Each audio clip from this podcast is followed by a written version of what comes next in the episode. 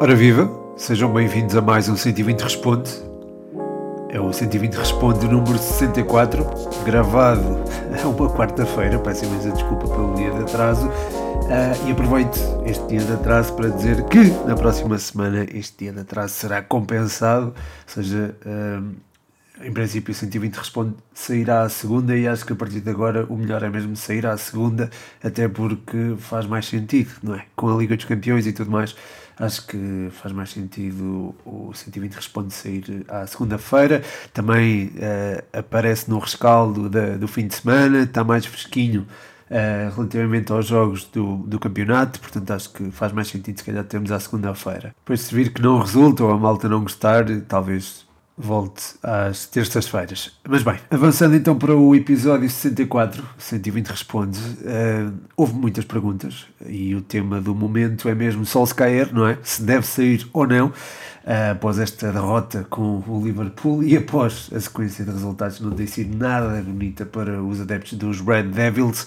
Começo pelas perguntas dos patronos uh, sobre este tema. A do André Rodrigues é Solskjaer não devia sair após esta pesada derrota com o Liverpool? A mesma pergunta é do podcast universitário. Eh, ele diz que, aliás, é um pouco diferente. É mesmo desta que o Oleg vai de vela, onde esteve mal o United.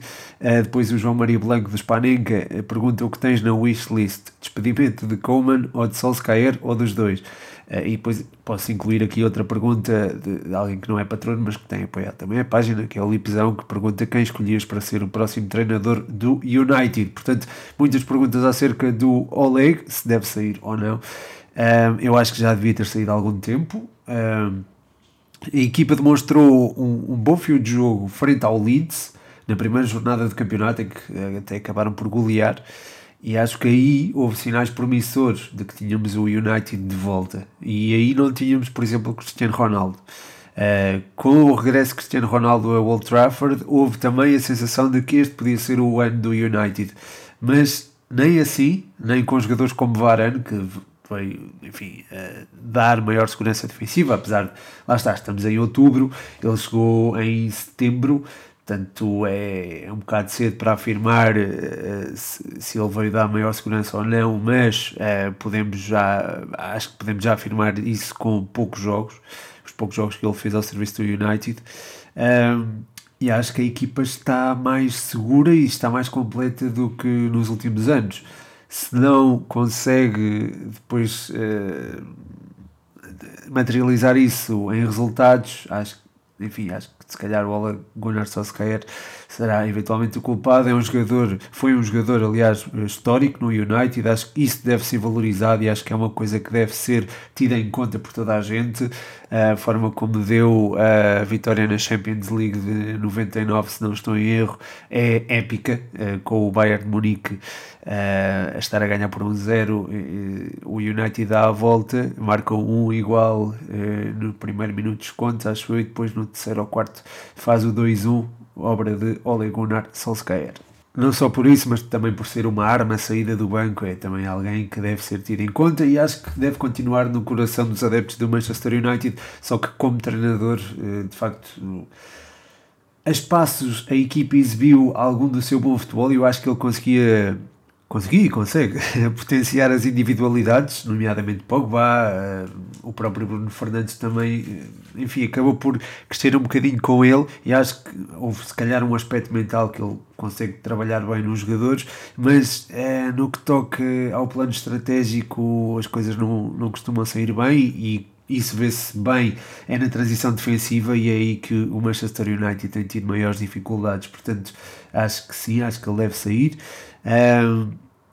de qualquer forma, uh, não é o despedimento dele não é propriamente algo que eu queira, porque gostava, para bem do futebol, que o Manchester United e no caso do, do, do Barcelona, como perguntava ali o Blanco, uh, eu gostava de ver o Barcelona e o United a jogar bem uh, para bem do futebol, portanto não gostava que houvesse o despedimento dos treinadores para que isso acontecesse, não é? E, acima de tudo quero que joguem bem e não que rolem cabeças, mas se é preciso rolarem cabeças para que se comece a jogar uh, pronto, parece que começa a praticar um futebol digno do, dos áureos, dos tempos áureos do Barcelona e do Manchester United, então sim, que isso aconteça.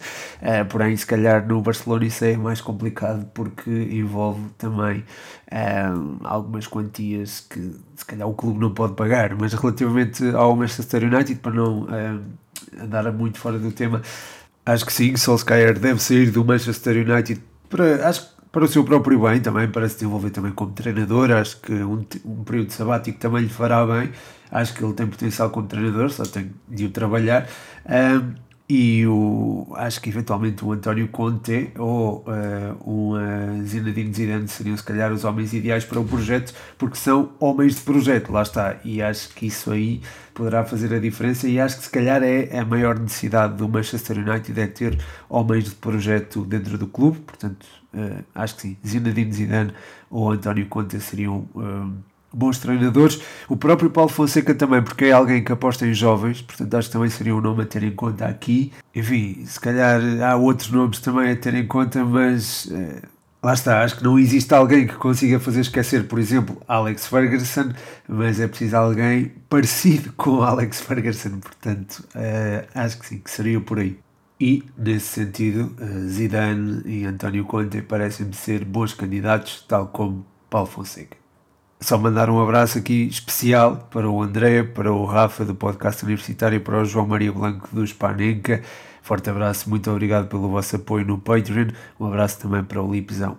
André Rodrigues pergunta também o que achas do futebol praticado pelo Ajax. Para mim, fantástico. Estamos de acordo, André. Para quem gosta de futebol ofensivo, acho que o Ajax é uma das equipas a acompanhar este ano, eh, não só nas Champions, claro, onde tem evidenciado todo o seu poderio ofensivo, mas também nas competições domésticas. Acho que é uma equipa que vale a pena acompanhar, porque uma pessoa diverte-se a ver o Ajax. A quantidade de jogadores que, que se coloca no último deste adversário é impressionante. A dinâmica que existe e a química que existe já entre os homens da frente é extraordinária e gera, enfim, gera um futebol muito atrativo e gera uma das, uma das equipas a ter em conta, uma das melhores equipas a acompanhar no futebol europeu e estamos a falar de uma equipa que está fora do, do top 6, não é? das, das seis principais ligas europeias. Portanto, acho que sim, acho que este Ajax honra, de certa forma, o Ajax Cruyff e tem muito da, da escola do futebol total. Portanto, acho que temos aqui algo que se pode tornar histórico eventualmente um, e já houve demonstrações disso mesmo, a forma como golearam em Alvalade, a forma como também venceram por números avultados o, o Dortmund, acho que é, enfim, é, é já um sinal do, do potencial que pode existir nesta equipa. Eventualmente, com o tempo, poderá haver algum desgaste, mas há tantos e tão, enfim, tão bons jogadores uh, neste Ajax e há também uma dinâmica criada. Parece tão solidificada que não me atrevo a dizer que este Ajax vá abrandar o ritmo até ao final da época. Claro que isso acontece sempre, não é? Em qualquer equipe isso acaba por acontecer, até às melhores do mundo, às melhores de sempre aconteceu, o Barcelona de Guardiola, por exemplo, aconteceu, uh, mas há mas acho que, enfim, é uma equipa entusiasmante neste momento. E agradeço-te, André, por teres uh, trazido o tema à baila. A seguir, o David Cruz pergunta: Beto, tens estado acima das expectativas na Udinese? Um abraço. Um abraço para ti também, David. Forte abraço e obrigado pelo apoio. Um, o Beto tem estado muito bem, tem demonstrado o faro de gol que já conhecíamos da, do Portimonense, não é? Uh, se calhar tem estado acima das expectativas dos adeptos da Udinese é certo que ele custou bastante aos cofres do clube, uh, não é que o clube seja propriamente pobre, mas, mas eh, lá está, é sempre um investimento avultado e eu percebo pudesse existir alguma preocupação, mas acho que essa preocupação está-se a esmorecer com os golos que ele vai marcando eh, semana após semana. Acho que ele já vai justificando, se calhar, uma, pelo menos a atenção do Fernando Santos. Acho que é um jogador fantástico. Vocês sabem que temos falado bastante. Temos, eu e vocês, vocês têm feito perguntas sobre o Beto, eh, também uh, tenho tido o prazer também de responder e de facto é, é um jogador que tem uma história fantástica e acho que já está a provar que consegue adaptar-se a qualquer patamar competitivo e, a forma, enfim, está a demonstrá-lo de forma plena uh, na Udinese. A seguir, o podcast universitário pergunta: conseguirá o Benfica reerguer-se? Uma boa pergunta. Foi colocada antes de antes da, da vitória do Benfica sobre o Vizela. Uh, portanto, eu entendo a pergunta e mesmo assim, mesmo uh, enfim, uh, a exibição frente ao Vizela não foi propriamente convincente. mas de facto é, a equipa tem apresentado um futebol diferente daquilo que vimos nas, nos, primeiros, nos primeiros jogos da época, não é? é uma equipa se calhar mais presa de movimentos, menos capaz de produzir ofensivamente. É preciso às vezes haver um alerta, haver um clique para que isso aconteça. Mas enfim, também é preciso analisar isto à luz dos, daquilo que foi, foram as últimas partidas. Por exemplo, o Portimonense veio na sequência do jogo, de um jogo muito intenso para a Liga dos Campeões frente ao Barcelona. O jogo com o Vizela aconteceu também na sequência de outro jogo intenso frente ao Bayern. o jogo frente à, ao Trofense também aconteceu na sequência de uma paragem para as seleções. Frente ao Bayern, na derrota por 4-0, entende-se perfeitamente, não é? Porque acho que ninguém esperava, se calhar, que o Benfica surpreendesse o Bayern e aqueles primeiros 70 minutos do Benfica acho que foram muito bem conseguidos. Portanto, enfim, eu entendo a pergunta porque os resultados não são propriamente famosos, mas há que ter em conta também o contexto em que eles aconteceram. Uh, e o Benfica, antes de, lá está, antes de começar a Champions, digamos assim, antes de começar a Champions, não, antes do jogo com o Portimonense, tinha apresentado um futebol que era encantador e acho que era, era das melhores equipas a praticar futebol em Portugal uh, e uma das equipas também entusiasmantes na Europa, porque não dizê-lo. Uh, depois disso, passou quase de um 80 para um 8, mas acho que é preciso atender também ao contexto e acho que eventualmente é preciso uh, estas exibições, esta sequência de exibições faz chamar a atenção para a, a rotação do plantel, a rotatividade do plantel que existiu de facto no início da época. Lembro-me, por exemplo, que o Benfica jogou com o Meite, por exemplo, frente ao Moreirense, uh, a meio de uma eliminatória, se não estou em erro, da pré-eliminatória. Creio que jogou também. Uh, houve vários jogadores que acabaram por ser utilizados. É certo que agora não, pronto, há várias lesões a ter em conta, mas acho que há espaço para haver uma maior rotação de plantel e acho que é por aí o Benfica poderá voltar a apresentar o futebol que apresentou no início da época. Mas boa pergunta e um abraço para ti, Rafa, do podcast universitário. Uh, um forte abraço para ti e muito, muito obrigado pelo apoio tens dado ao, no Patreon e não só. Continuando no futebol nacional, Miguel 45341 pergunta o que pode acontecer nesta taça da Liga. Pode acontecer muita coisa. Ontem já aconteceu, eu sei que esta pergunta foi feita antes, mas ontem já aconteceu uma, uma surpresa. Eh, eu honestamente não esperava que o Porto perdesse nos Açores, ainda por cima no Santa, eh, frente ao Santa Clara, que está a mudar a sua filosofia de jogo com o novo treinador. Uh, isso acabou por acontecer. Este Santa Clara, sou sincero, não me surpreendeu por aí além, frente ao Famalicão, já com este novo treinador, portanto não, não estava à espera que surpreendesse o Porto desta forma, acabou por fazê-lo. E já está confirmada uma equipa que não faça parte dos três grandes e que vai estar uh, na Final Four da Taça da Liga, portanto acho que isto é é de facto significativo, é também prova da, da imprevisibilidade desta taça da Liga. O jogo do Sporting também provou isso mesmo. A equipa tinha o jogo controlado, estava a ganhar 2-0. Aos 90 minutos há um gol do, do Heriberto e depois ainda há o 2-2 que acaba por ser anulado. E pronto, enfim, isto não é só da taça da liga, não é? Claro que isto acontece noutras competições também, porque é futebol, não é? Mas, uh, de facto, havendo uma maior rotação da parte dos grandes, isso abre espaço a que possa haver surpresas e que possa haver bons jogos. Uh, por exemplo, o de hoje, entre Benfica e Vitória de Guimarães, acredito que seja bastante entusiasmante. Portanto, acho que esta edição da taça da liga tem, tem condições para, para ser boa, para ser positiva e acho que se pode praticar um bom um bom futebol. Acho que nas, nas últimas edições o futebol português saiu valorizado, acredito que isso possa acontecer uh, mais uma vez. Muito obrigado pela pergunta, Miguel, e um forte abraço para ti. A seguir, o Canha pede aqui um balanço da segunda Liga até ao momento e pergunta se Paulinho e Diogo Pinto têm lugar na seleção sub-21. Se eu disser que não, tu ficas chateado comigo, não é, Canha? Portanto, é melhor dizer que sim, o Canha é, é adepto do Estrela. Uh, de facto, o Paulinho e o Diogo Pinto têm impressionado ao serviço do Estrela. O Diogo Pinto está a fazer uma época fantástica. Eu lembro-me de ter elogiado há algum tempo o Diogo. Uh, e, e do Canha vir falar comigo e dizer pá, não elogiste, não a malta vê e depois vão buscá-lo. Por acaso não sei se era o Diogo Pinto ou o Diogo Leitão agora, mas uh, seja qual for, ah, eu elogiei os dois, portanto, e merecem, merecem esses elogios. Uh, tem uma relação muito fácil com o golo Diogo Pinto e é um jogador que tem. Acho que sim, apesar de ter uma competitividade, apesar de existir uma competitividade enorme uh, na, na seleção do sub-21, porque existe imenso talento Acho que o Diogo Pinto pode aspirar-se, continuar a fazer exibições deste género. O mesmo se aplica ao Paulinho, embora lá está, no lugar do Paulinho existe, por exemplo, o Gonçalo Ramos. Enfim, a concorrência é muito apertada, mas eu não quero dizer que eles não têm hipótese de chegar à seleção sub-21, acho que isso é possível. Uh, embora, lá está, seja muito complicado porque há imenso talento da seleção sub-21, eles têm se calhar é azar por uh, estarem inseridos numa geração com muita, muita qualidade. Uh, quanto ao balanço da segunda liga até ao momento, olha, o teu Estrela tem surpreendido bastante, está a assinar uma época absolutamente fantástica, acho que pode ser mais uma daquelas equipas que pode subir duas vezes seguidas, uh, se continuar com esta cadência. O próprio Casa Pia tem-me, não me tem surpreendido propriamente, porque eu lembro-me perfeitamente de dizer isto, Uh, que esta era uma equipa a ter em conta para, para este campeonato e acho que está, está a cumpri-lo.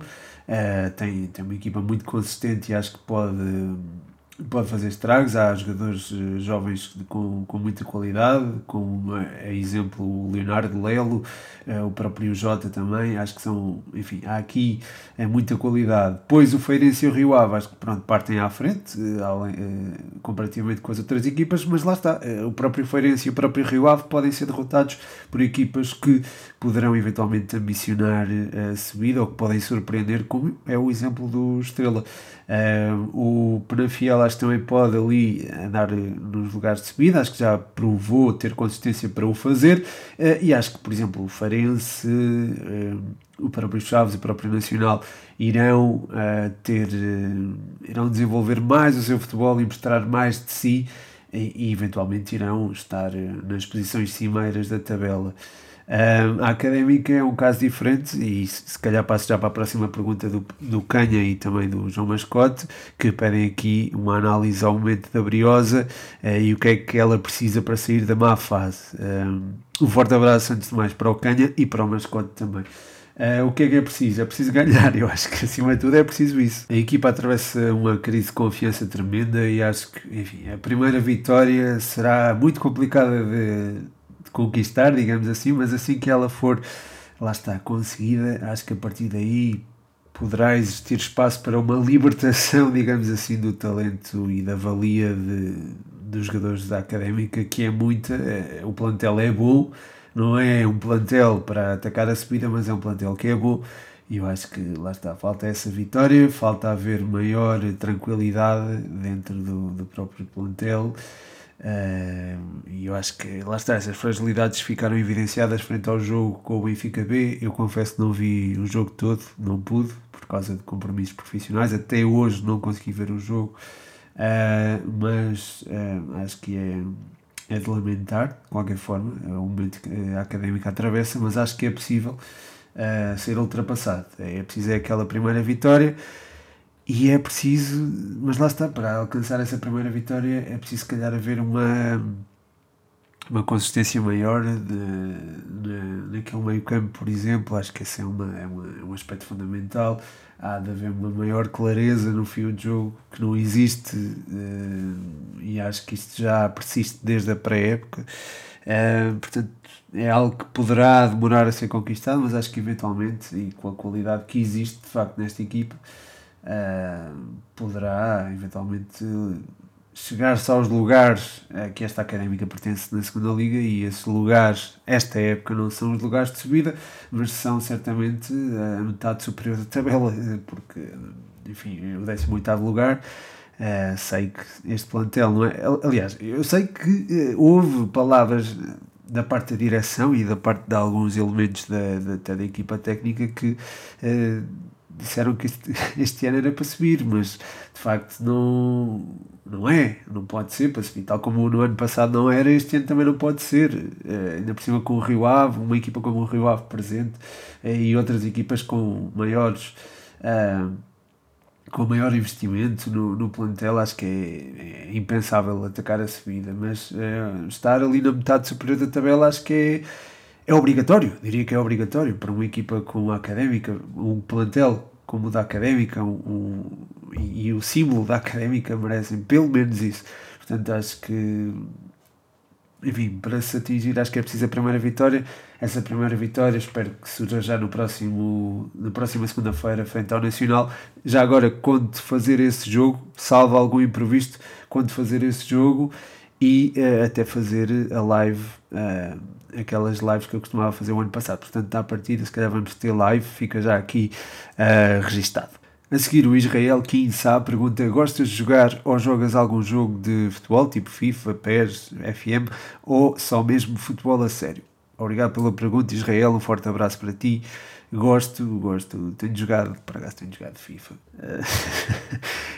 Não tanto quanto gostaria, não é? Não pode lá está, eh, o trabalho está primeiro, a família também, namorada, amigos, acho que isso tem que ter prioridade sobre o FIFA, mas uh, tenho jogado, tenho jogado, uh, volta e meia, uh, e pronto, posso dizer que tenho o Bernardo Silva de, de edição da Champions, tenho esse Bernardo Silva, e pronto, acho que é o meu melhor jogador. Uh, eu até posso fazer conteúdo de FIFA no, não no Instagram, se calhar, mas se calhar no TikTok, acho que encaixava bem. Pois, eh, eu sei que já falei disto ano passado, mas acho que este ano poderá haver mais, mais margem de manobra para isso.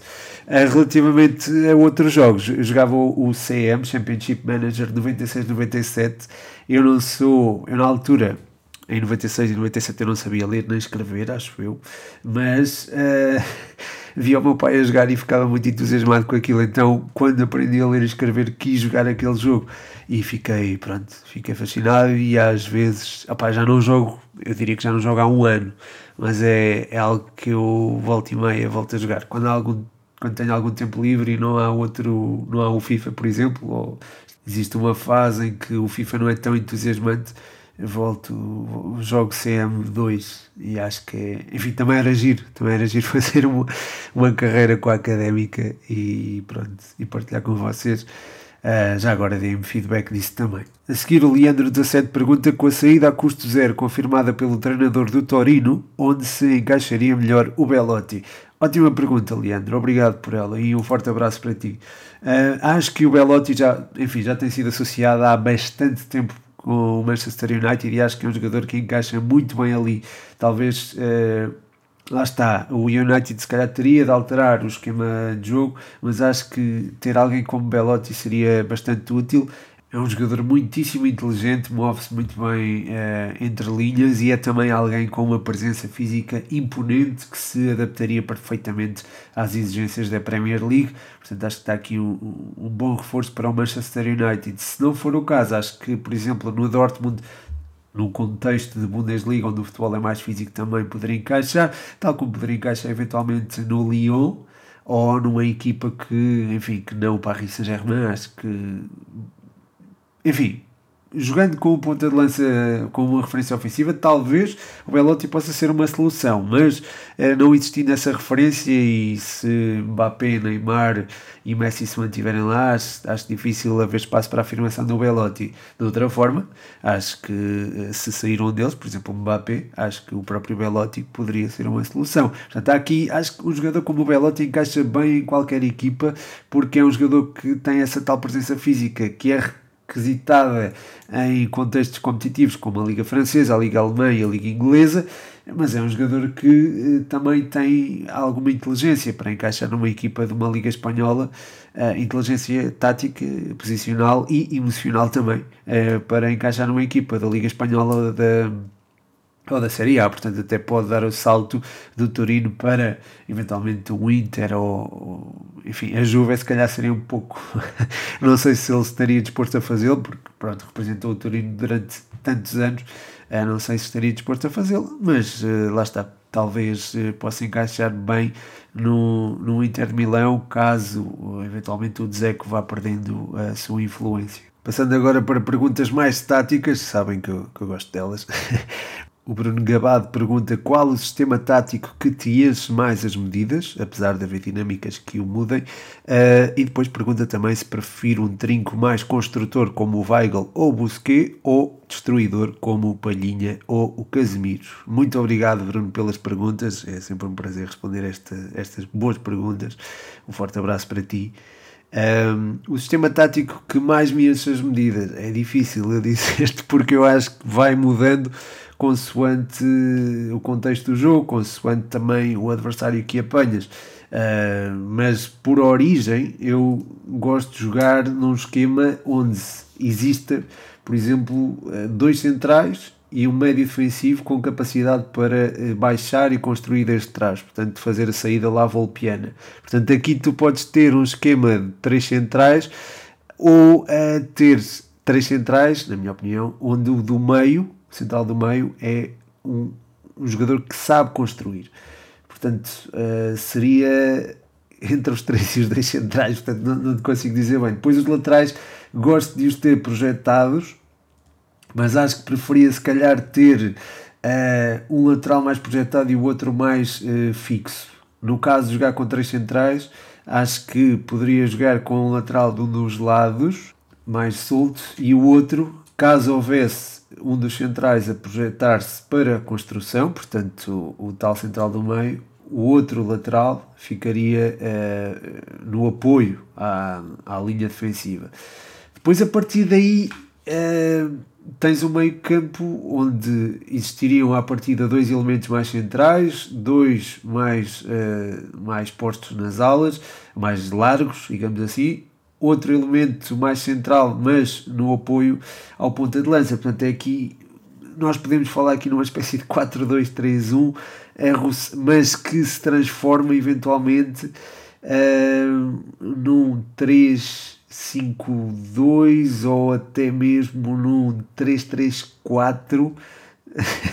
Portanto, é, é difícil dizer-te qual o esquema, o esquema tático que eu prefiro, mas se calhar talvez partir do 4-2-3-1, onde tu tens uh, um dos jogadores do meio campo a partir uh, a recuar e a construir desde trás. Uh, aí sim, e depois pronto, aí tens os laterais projetados ou um deles pelo menos, e os extremos a interiorizar, a aproximar-se do ponto de lança e o, o elemento mais adiantado do meio campo eh, também a prestar esse apoio e a servir também eventualmente como referência ofensiva, se for o caso. Portanto, acho que sim, acho que esta eu acho que não te dei bem um, esquema tático, mas uh, seria este o meu sistema preferencial. Claro que depois opá, depende das características dos jogadores, não é? Depende de se tens um, um miúdo mais, um miúdo, um jogador mais forte no, no meio campo. Eu disse miúdo porque tenho acompanhado alguns jogos da formação. Uh, se tens um miúdo mais, uh, mais posicional ou não, uh, ou seja, se tens um, um miúdo mais posicional e tem uma boa noção de, dos espaços que ocupa, ou se tens outro miúdo que uh, tem essa noção, mas também tem capacidade para transportar a bola. Aí, se calhar, uh, tu, tendo esse miúdo como a pedra de toque da equipa, ou tentando jogar à volta, quer dizer, jogar à volta dele, isso nunca acontece, mas uh, pôr a equipa a potenciar as suas qualidades acho que aí tu eh, terias um esquema. Depois, eh, se tiveres, por exemplo, um ponta de lança que é muito móvel e que pode jogar a partir das alas, eh, ou se tens vários, aliás, dentro do plantel, podes eventualmente adotar uma, um, um, esquema onde incluis, se calhar, dois pontas de lança e nenhum deles é referência ofensiva. Portanto, acho que depende muito, isto são só dois exemplos, depende muito dos recursos que tiveres à tua disposição e a forma depois como acabas por utilizá-los em prol de, do resultado. Uh, se prefiro um trinco mais construtor ou mais destruidor, aí eu prefiro os dois. Pá. Alguém que saiba destruir e construir ao mesmo tempo. Uh, vejo no Busqueio alguém com uma noção posicional que não existe em mais ninguém, é ímpar. Aí depois vejo em Palhinha alguém que também tem a capacidade de uh, construir, vai ganhando cada vez mais essa capacidade. Uh, e que tem também uh, a capacidade de cortar jogo e, tem, uh, se for preciso ir ao chão, vai, mas só vai quando isso é a garantia de, de haver um desarme, digamos assim, alguém muito certinho nesse aspecto. E portanto, eu se pudesse ter um, um trinco mais, enfim, tão que constrói tão bem quanto destrói, isso seria a solução ideal para mim. Mas eh, depois depende das dinâmicas da equipa. Se é uma equipa que se expõe demasiado, se calhar prefiro ter alguém mais posicional. Se for uh, uma equipa que tem algumas dificuldades na construção, aí gostava de ter mais um elemento de construção e aí entra se calhar uh, eventualmente um busquê, mas, mas lá está, ter um busquê acho que é impossível. acho que não há ninguém mais, não existe ninguém como ele. eventualmente ter um jogador com maior qualidade de circulação, pronto, seria se calhar é a forma mais mais correta de, de te responder. A seguir, o Leonardo Silva, uh, antes de mais, pronto, reforço aqui o abraço ao Bruno que deixa sempre aqui umas perguntas táticas que, que eu gosto muito de responder e acho que a malta também gosta de, de ouvir. A seguir, e já estamos a meia hora, como o tempo passa. Uh, à meia hora de jogo, uh, Leonardo Silva pergunta para ti qual é a equipa a jogar futebol, o futebol mais atrativo na Europa. Obrigado, Leonardo. Uma pergunta interessante, difícil, muito difícil de responder, mas uh, tenho gostado bastante do, do Ajax, como disse ali no início do podcast, a pergunta do André Rodrigues, patrono do 120. Uh, acho que o Ajax é sem dúvida uma das equipas, uma das equipas mais entusiasmantes da, do futebol europeu. Tenho gostado também bastante do Betis, acho que é uma equipa que tem uh, tirado o melhor partido das ideias do Pellegrini, que, é, que tem tração à frente claramente e também torna os jogos mais, uh, mais entusiasmantes de acompanhar, digamos assim. também na La Liga a Real Sociedade é uma das equipas que tem praticado também um bom futebol, futebol dinâmico, atrativo. E o mesmo se pode dizer, por exemplo, do Villarreal, que está uh, a sair um bocado daquela ideia, de, lá está, do futebol mais uh, de posse. É uma equipa cada vez mais objetiva e com capacidade para também eh, tornar os jogos mais entusiasmantes. O exemplo disso mesmo é o jogo de ontem frente ao Cádiz. A equipa teve a perder 3-1 Uh, graças lá está essa, a forma como se expôs, mas depois soube recuperar e acabou por empatar 3-3. Uh, eh, um gol aos 94 do Dan Juma, que tem sido um jogador uh, em destaque e que eventualmente irei incluir no Olheiro 120. portanto, enfim, lá a Liga este ano tem apresentado algumas ideias de jogo interessantes e acho que vale a pena acompanhar. portanto, dou estes dois exemplos e o do Ajax. posso referir mais, por exemplo, o, o o próprio Nice também tem sido uma equipa que tem estado à altura daquilo que nós se calhar prevíamos, não é? Porque é uma equipa que tem vários jogadores de, de grande qualidade técnica e tem correspondido a isso mesmo. Mesmo sem algumas das principais figuras, é uma equipa que consegue entregar jogos normalmente que, que entretém.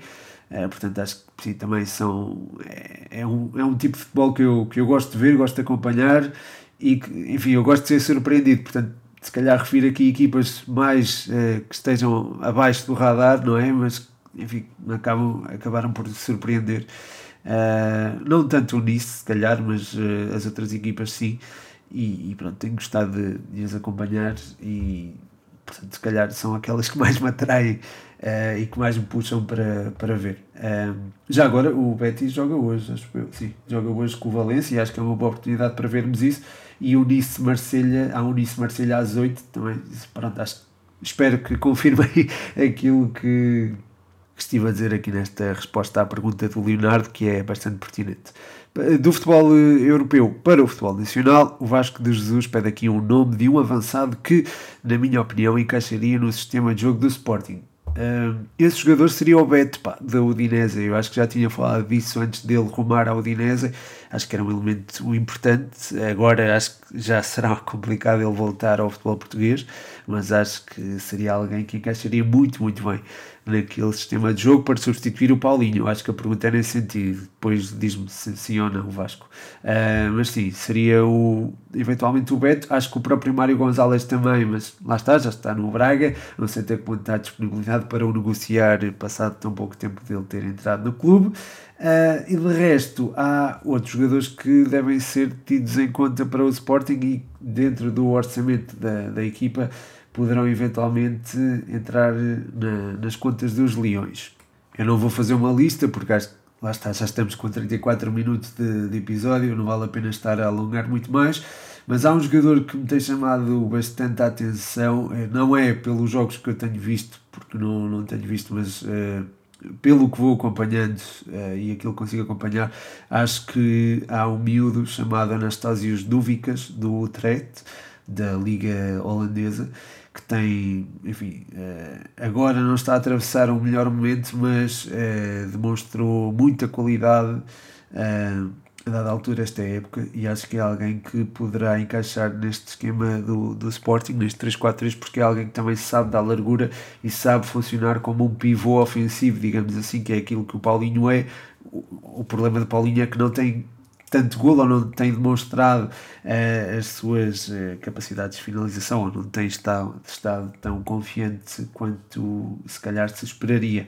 Nesse sentido, acho que uh, o, o, Duvicas acho que poderia entrar para substituir o Paulinho eventualmente e ser o avançado que o Sporting precisa, porque lá está, dá, é capaz de dar largura, sobretudo do, do, do lado esquerdo, e é alguém que tem é, faro de golo, como tem comprovado uh, esta temporada ao serviço do Utrecht.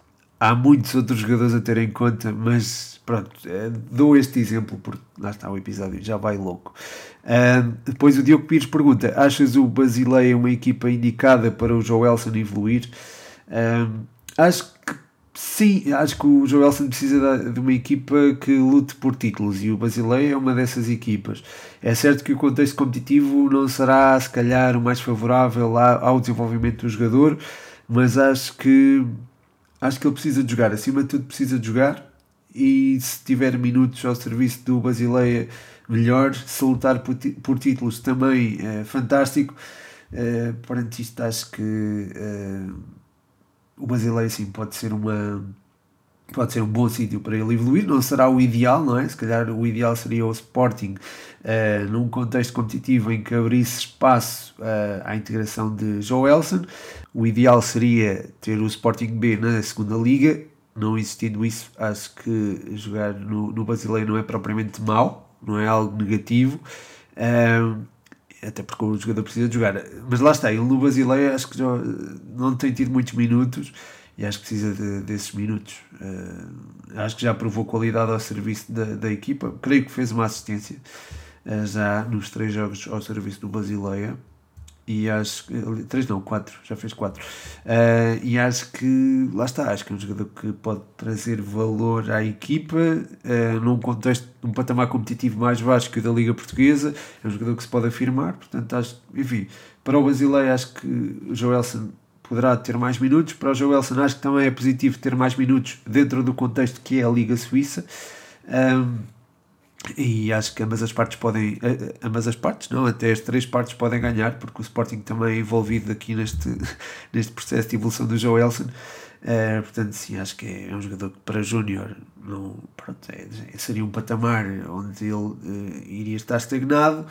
Ele está, é um jogador claramente acima da, da, da média de um jogador de 18 anos Portanto, sim, acho que ele pode evoluir uh, perfeitamente no, no Basileia. Tem é que lá está ter os minutos de que precisa para se afirmar.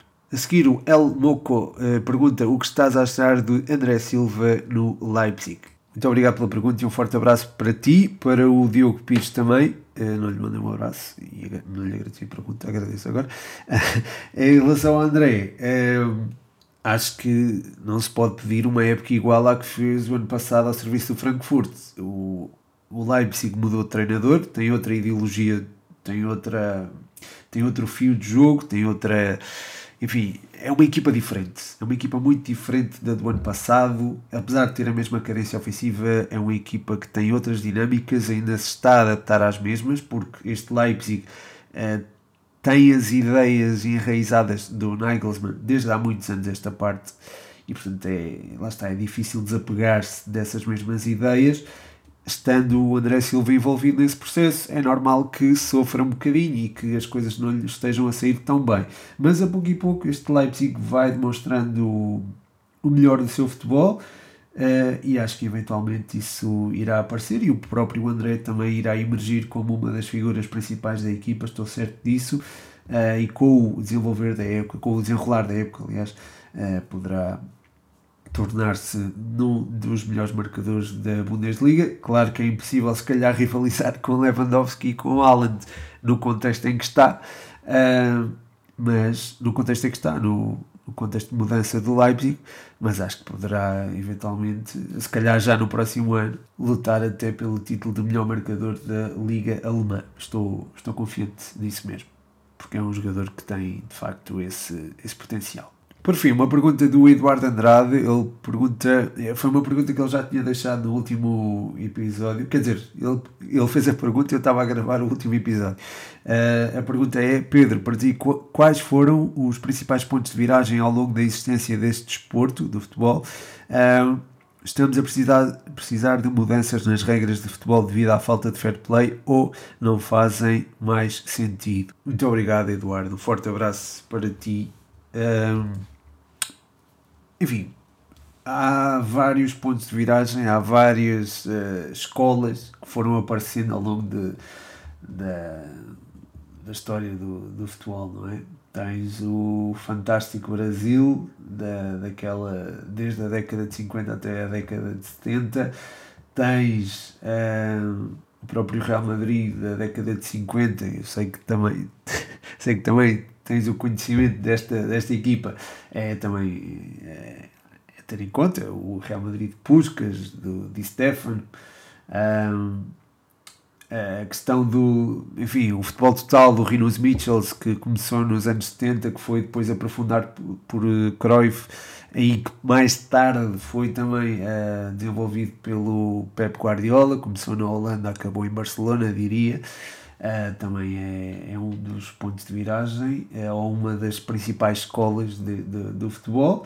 Uh, depois há também a questão de lá está o tal, a tal força bruta do, do Bayern Munique de, também que surgiu ali nos anos 70 à parte do Liverpool nos anos 70 houve se calhar o Bayern, o Liverpool e o próprio, o próprio Ajax foram três equipas que, que acabaram por eh, dominar eh, o futebol e acho que aí foi, o futebol teve muita riqueza tática e acho que foi a partir daí que se começou a desenvolver estrategicamente.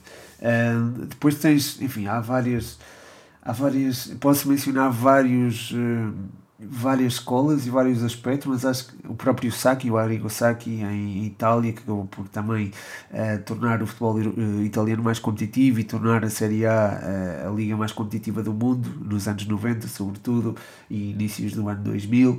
Enfim, acho que poderia falar de várias coisas, mas já estamos com 42 minutos, Portanto, acho que se calhar não, não vale a pena ir muito por aí, mas acho que sim, acho que o futebol total do Rinos Mitchells, que depois foi desenvolvido pelo Johan Cruyff e depois foi eh, reforçado e aprimorado pelo Pep Guardiola, esse aí se calhar é, é a escola mais, mais, uh, mais importante a ter em conta no, no, na evolução do futebol. Eu sei que querias que eu fosse por aí, uh, uh, por, pronto, pela forma como formulaste a pergunta.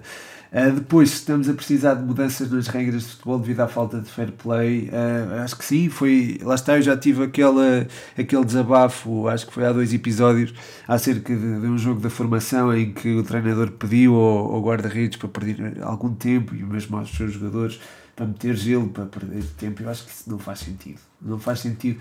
Eh, no futebol de formação, acho que é um crime.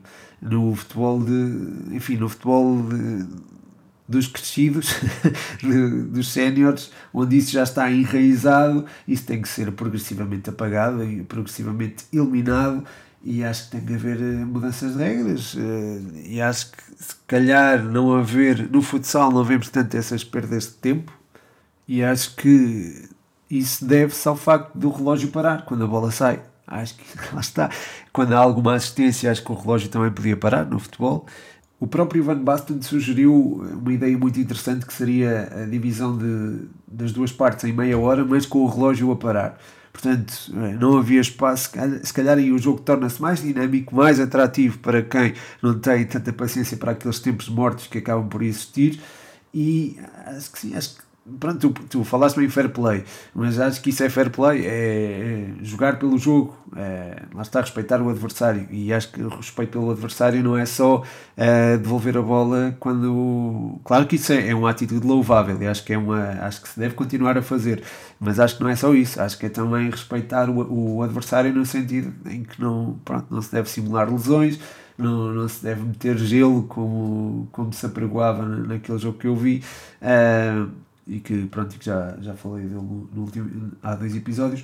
É, pronto, acho que, acho que essa questão da mudança de regras incluir eventualmente uma paragem de tempo acho que seria, seria bastante vantajosa para o desporto em si, para a valorização do futebol, do, do ecossistema futebol e para a forma como ele é visto fora da, do âmbito dos, do, dos mercados não é? Para, que serve, portanto, isto é, fora da malta que acompanha mais, por exemplo, Fórmula 1, malta que acompanha mais basquetebol ou outros desportos, se calhar não se vira para o futebol ou, não, ou vê o futebol como, lá está, um, um desporto em que existe esta, esta estas táticas sujas que não, lá está, não enriquecem o desporto. Eu continuo a ser um apaixonado por futebol, mas este tipo de futebol é algo que me deixa pronto, revoltado. Já me estou aqui a alongar outra vez, mas é, é algo que eu acho que não, para o bem de quem gosta de futebol e para o bem de quem pode vir a gostar de futebol. Portanto, para a sustentabilidade do desporto, acho que poderiam existir essas tais regras. Uh, uma delas é, é de facto a, a paragem do relógio sem. Pronto, a bola sai, para-se o relógio. Há paragem para assistência, para-se o relógio. Nem que se tenha que diminuir o tempo de jogo, acho que isso seria uh, muito vantajoso para, para toda a gente. Não sei se respondi concretamente à tua pergunta, Eduardo, depois uh, diz-me. Uh, posso desenvolver a resposta de outra forma no próximo episódio. Relativamente a este, estamos conversados. Muito obrigado a todos os que deixaram perguntas. Muito obrigado a todos os que apoiam no Patreon, em patreon.com.br futebol120. Em breve vamos ter novas rubricas no Patreon, portanto estejam atentos e uh, pronto, é, se quiserem apoiar o projeto e, pronto, e ter acesso a estas novas rubricas, já sabem, patreon.com.br futebol120. Despeço-me com um forte abraço. O meu nome é Pedro Machado e este foi mais um 120 Responde.